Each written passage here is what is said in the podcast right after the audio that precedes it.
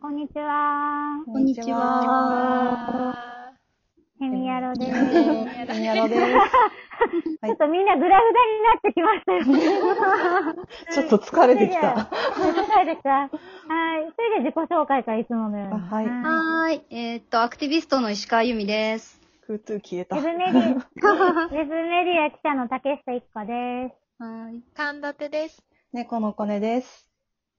よろしくお願いしおます。よろしくお願いします。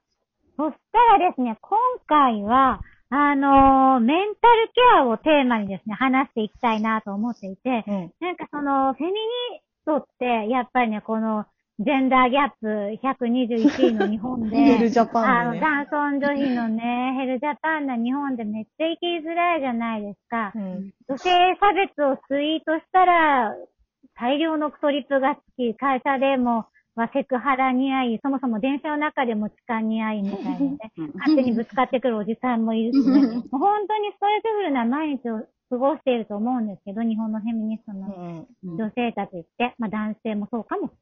男性違うかな？わかんない。で、それで、なんかどうやってね、皆さんこの日々メンタルを保ってるのかなっていうのすごい気になってて、なんか、石川さんがね、この前責任編集長を務められた、はいエトセトラ女性運動とバックラッシュ特集号でも、はい運動を続けていくための方法みたいな感じで皆さんのリラックス方法載ってたじゃないですか。うん。はい。あのページすごい参考になっていいなと思ってて、うん今回は、あのまあ、同じ感じで皆さんのですね、フェミニストとしてのリラックス法というか、うんメンタルケアみたいなものを聞いていきたいなと思って。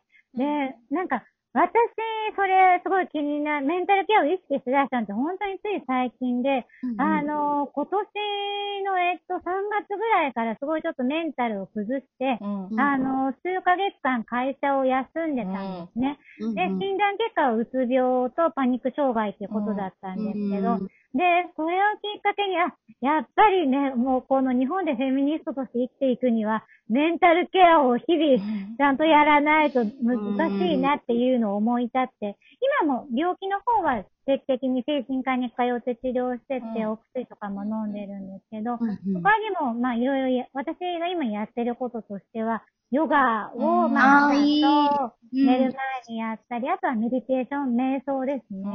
ちょっとやったり、あと、ウォーキングとうんか、まあ、これをちょっと日課にして、とりあえず、まあ、なんか体を動かすうん。と、なんか無になって体を動かすことによって結構、あの、救われてる部分多いんですけど、皆さんどうですか？なんかこういうのやってますっていうのあったらぜひ聞きたいんですけど。じゃあまず石川さんから聞こうかな。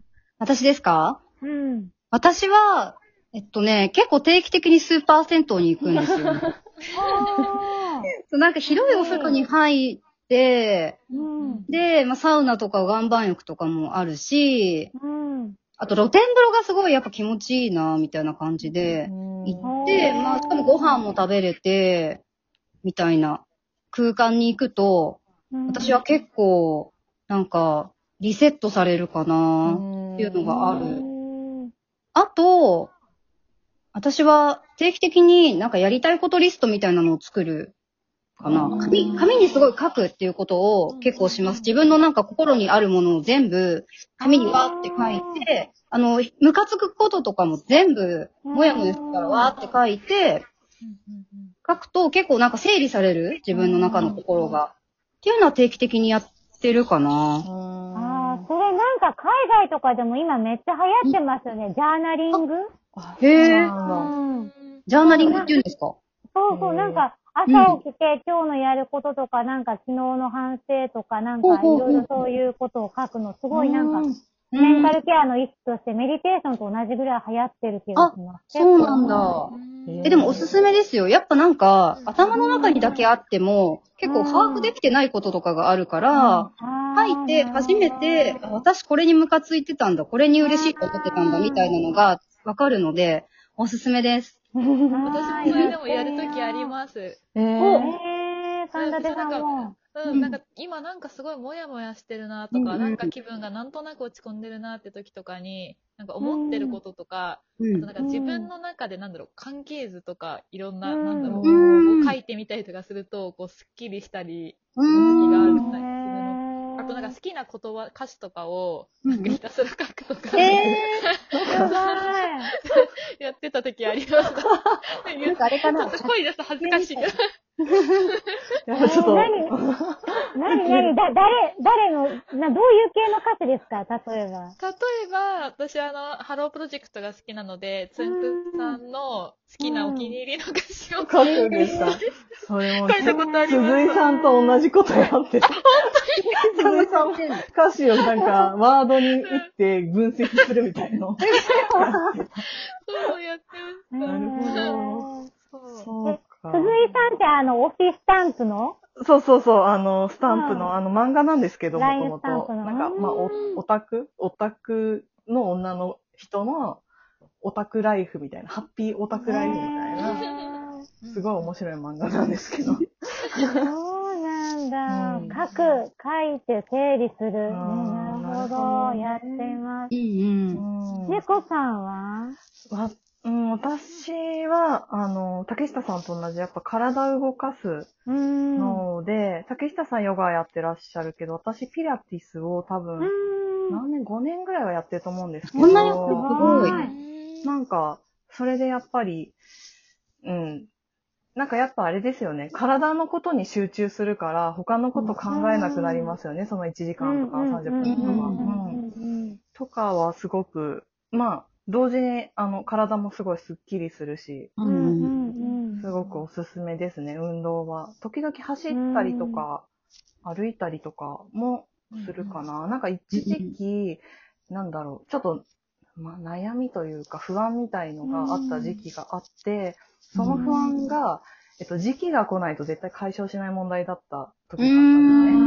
なんかそういう時、もう結構走って、走るとやっぱなんかそれを忘れられるというか、うん一回頭の中からどけられるので、うん。そういうのはやってた時はありますね。うん。あとなんか、なんだろう。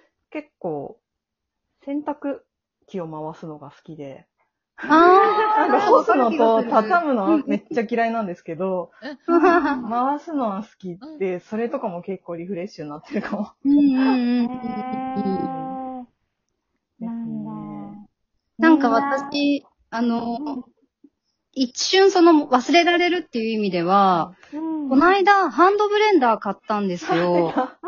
そうで、私これまでほぼ自炊ってしてこなかったんですよ。一人暮らししてうんうんうん。外食にすごい頼ってたんですけど、うんハンドブレンダーきっかけになんかうん野菜のポタージュスープとかを自分で作るようになって、で、結構自炊とかってすごい、うんなんか頭も整理されあなるて、なる。うあうんの、瞑想的な多分効果がちょっとあるなってうん自分的には思っ違た。う頭の使い方をしますよね、うん多分。、そうそうそうそう。なんかその間はだから、あんまりその不安に思ってることとかね、そういうのからちょっと離れられるし、うん。結構やり始めれば、やり始めるまではすごいめんどくさいって思ってたけうんうんど、ちょっと習慣になると、毎日結構楽しくなってくるなってのはありましたね。ねえ。うん。しかもいいですよね。なんか料理とかって必ず成果物がこうね、うんできるし、うん必ずゴールがある、結果が手に入れられるし、し。かもね、健康にもね、つながるし、みたいな。うん。うん。ほんといろんな野菜食べれて、あの、ポタージュめっちゃいいなって思ってポまタージュめっちゃ美味しいです。ね、美味しい。うん。うん。そっかそっか、みんないろいろですね。でも、うんあとあれですよね、私たちよく話しますけど、うんやっぱりセミ友に愚痴るっていうのもうん大きいですよそれね。は絶本対。当に、本当にね。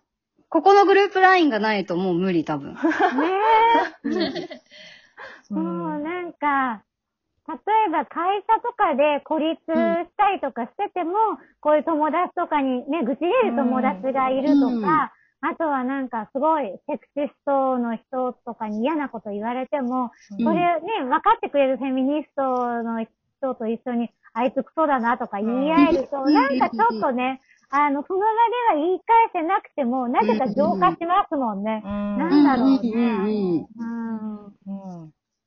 うん。ねだから孤立しないことが大、孤立せずにやっぱ連帯するの大切だなってめっちゃ思う。思いますうね。んみんな、だから、そうですフェミ友を作った方がいいよ。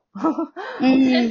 ね、なんかね、そういうの全国各地であればいいのにって思いや、本当にそう思う。う。ねうん。いや私たちがやりましょう。全国各地カラバンして。やりたい。ねえ。いいですうんね。なんか、すごい、私地方出身なんですけど、やっぱ地方の子とかもすごい、あの、男尊女卑に悩んでるんだけれども、うん。でも周りにフェミニズム理解してくれる人がいなくて、すごい。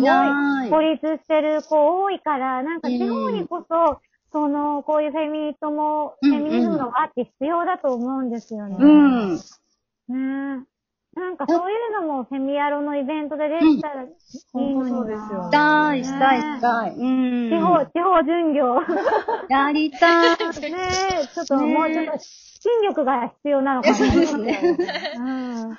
全国でも本当そうですよね。うんフェミ友の輪を作って、あの話し合える場所なんかね。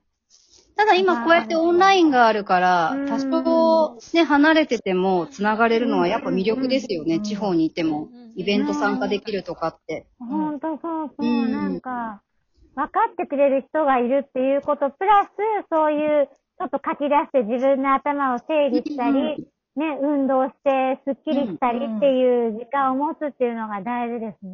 うんなるほど。私もちょっといろいろ書き出すっていうの全然やってなかったので、記者としてなんかすごい、あの、あ、なるほど、そういう手段があったかと、目から男でした。確かにやってみます。ありがとうございました。ははい、ありがとうい。ございます。